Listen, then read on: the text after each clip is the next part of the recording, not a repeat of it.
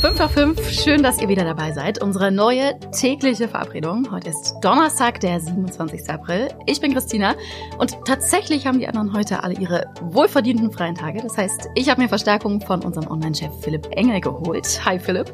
Hi. Genau, und wir starten auch einfach direkt durch. Das sind unsere Themen heute. Die neue Wasserstofftankstelle in Wolfsburg wird schon wieder abgerissen. Was ist eigentlich aus den Knochen geworden, die vor gut einem Jahr in Braunschweig gefunden worden sind?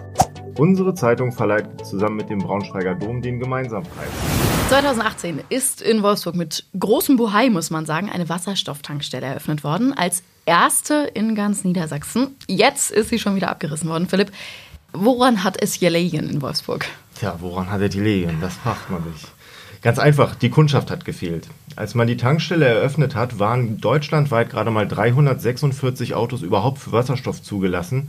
Man hatte wohl Hoffnung in die Technologie gesetzt und dann festgestellt, es hat sich leider nicht durchgesetzt. Was man hätte machen können, man hätte die Tankstelle noch auf Lkw oder Busse umrüsten können, weil die fahren häufiger mit Wasserstoff, aber das geht an dem Standort nicht. Alles ziemlich schlechte Voraussetzungen. Kommentar der Pressestelle in Wolfsburg, der Absatz war unterdurchschnittlich. Das ist natürlich nicht so gut. Wissen wir denn jetzt schon, was mit dem Grundstück passiert? Ja, der Betreiber will auf jeden Fall prüfen, ob man E-Ladesäulen aufstellen und betreiben kann. Bleibt also eine Art Tankstelle. Und der Betreiber gibt auch nicht auf, sondern plant weitere Standorte an der A2 und der A7. Und auch in Braunschweig gibt es ja schon einen. Der soll jetzt auch für Lkw ausgebaut werden. Bisschen gefloppt, das Projekt kann man irgendwie doch sagen. Das ist natürlich doppelt ärgerlich, weil es gab ja auch eine Millionenförderung vom Bundesverkehrsministerium.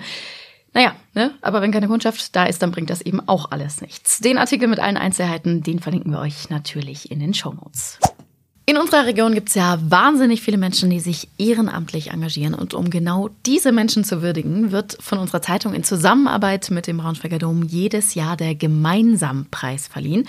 Und dieses Jahr ist es auch ein ganz besonderer. Wir feiern nämlich 20 Jahre. Also 20 Jahre ehrenamtliches Engagement, 20 Jahre Einsatz, 20 Jahre Gemeinsampreis. Ida Wittenberg betreut das für uns. Ida, erstmal kurz durchatmen. Wir hatten heute über 20 Kinder zu Gast. Heute ist nämlich Zukunftstag und die haben sich so ein bisschen angeschaut, wie wir hier in der Redaktion so arbeiten. Wie war's? Richtig, richtig toll. Es hat super viel Spaß gemacht, die Kinder hier heute einen Tag hinter den Kulissen alles zu zeigen. Und ähm, wir haben, glaube ich, hoffentlich einen guten Einblick äh, geben können, wie so die Zeitungsproduktion abläuft. Das klingt auf jeden Fall richtig gut. Also zurück zum gemeinsamen Preis. Du betreust ja einige Projekte hier bei uns. Bis morgen läuft noch die Abstimmung, oder? Was sind denn dieses Jahr jetzt für Projekte dabei? Genau, bis morgen läuft noch die Abstimmung. Freitag Mitternacht endet alles. Dieses Jahr haben wir insgesamt 14 äh, Projekte in der Hauptkategorie ähm, sozusagen mit dabei. 14 Projekte, die eigentlich alles abdecken. Also wir haben äh, was mit Tieren mit dabei. Der Tier- und Ökogarten Peine setzt sich für den Umweltschutz ein. Wir haben aber auch ähm, ganz viele Projekte, die sich eben für Menschen einsetzen. Der Förderverein Neu-Erkerode schafft Orte zum Leben für Menschen mit geistiger Behinderung. Wir haben aber auch den Kinderzirkus Kimarek in Wolfenbüttel mit dabei. Wir haben die Technikbotschafter in Gifhorn mit dabei, die Senioren einen digitalen Zugang zur Welt ermöglichen. Also wirklich, das Portfolio ist dieses Jahr super bunt. Boah, das klingt richtig schwer. Ich bin ein bisschen froh, dass ich die Entscheidung nicht treffen muss. Wann ist denn die Verleihung? Also die Abstimmung geht jetzt bis morgen Nacht, also Freitagnacht, 24 Uhr. Und die Verleihung, also wann gibt es den Preis wirklich? Genau, äh, verkündet werden die Preisträger beim Festakt am 25. Mai, Donnerstagabend im Braunschweiger Dom. Und in der nächsten Woche startet dafür auch die Verlosung der Karten, denn auch unsere Leserinnen und Leser sollen bei der Preisverleihung auf jeden Fall mit dabei sein und das Ehrenamt würdigen. Das lohnt sich auch immer. Das ist eine richtig, richtig schöne Veranstaltung.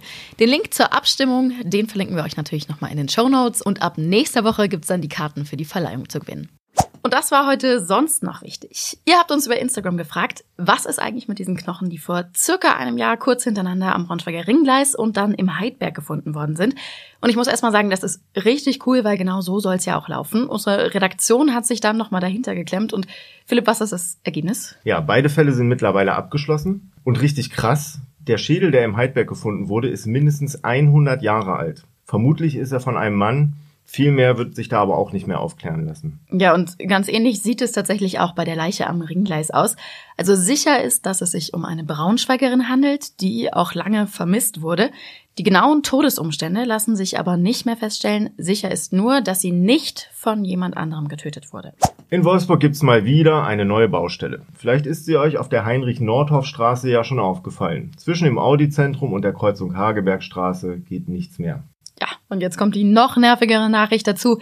Das wird wohl auch noch bis Oktober dauern, denn da gibt es neue Trinkwasserleitungen. Und zum Abschluss haben wir noch einen kleinen Tipp für euch, und zwar ein sehr lesenswertes Interview mit Oliver Kolecki, den ja sicherlich viele von euch kennen. Gebürtiger Braunschweiger, mittlerweile als DJ in der ganzen Welt unterwegs und am Wochenende auch wieder mal mit einer Veranstaltung in seiner Heimatstadt zu Gast. Also ich kann mich kurz outen. Ich bin ein großer Fan seiner Musik. Philipp, was sagst du so dazu? Ja, super cool, dass auch Oliver Kolecki zwar mittlerweile weltweit unterwegs und super gefragt ist, aber dennoch immer wieder auch nach Braunschweig zurückkehrt. Und die Musik ist wirklich gut. Ich bin ebenfalls, ich oute mich als Fan. Aber es ist ja am Wochenende nicht nur Kolecki dabei, sondern einige Künstler von seinem Label mit dem wundervollen Namen Stil for Talent. Da wären zu nennen Hidden Empire, Yeti Meissner, Annette Gapstream und vor allem aus meiner Sicht Township Rebellion. Kennst du das, wenn man von Festivals so ganz bestimmte Situationen behält und sich noch Jahre später total plastisch dran erinnern kann, als wäre Total, es gestern gewesen? total. Ich habe so äh, vor Augen gerade so, äh, vor ein paar Jahren, da war ich auf der Fusion und dann ne, dauert das ja auch irgendwie manchmal, manchmal ein bisschen länger und dann geht so langsam die Sonne auf und du hast immer noch so diese tanzende Menge irgendwie. Äh, mega cool. Ja, also das ist witzig, dass du die Fusion erwähnst, weil genau auf der Fusion hatte ich vor einigen Jahren genau diese Situation. Es war morgens, es war noch kalt von der Nacht. Dann spielten Township Rebellion auf der Turmbühne, die Sonne ging auf, es wurde warm und die haben ein unfassbares Set gespielt, was mich danach auch noch monatelang über, über diverse Stunden getragen hat. Also absolut empfehlenswert, die einmal live zu erleben und Oliver Kolecki natürlich sowieso. Und um die Vorfreude darauf am Wochenende so ein bisschen anzuheizen, können wir euch natürlich nur empfehlen, das Interview schon mal vorab zu lesen. Und das lohnt sich übrigens gleich doppelt, denn zu gewinnen gibt's auch noch drei mal zwei Gästelistenplätze. Also lohnt sich auf jeden Fall.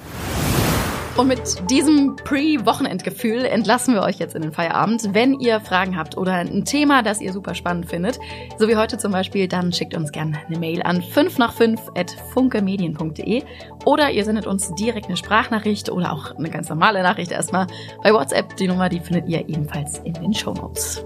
Schönen Feierabend.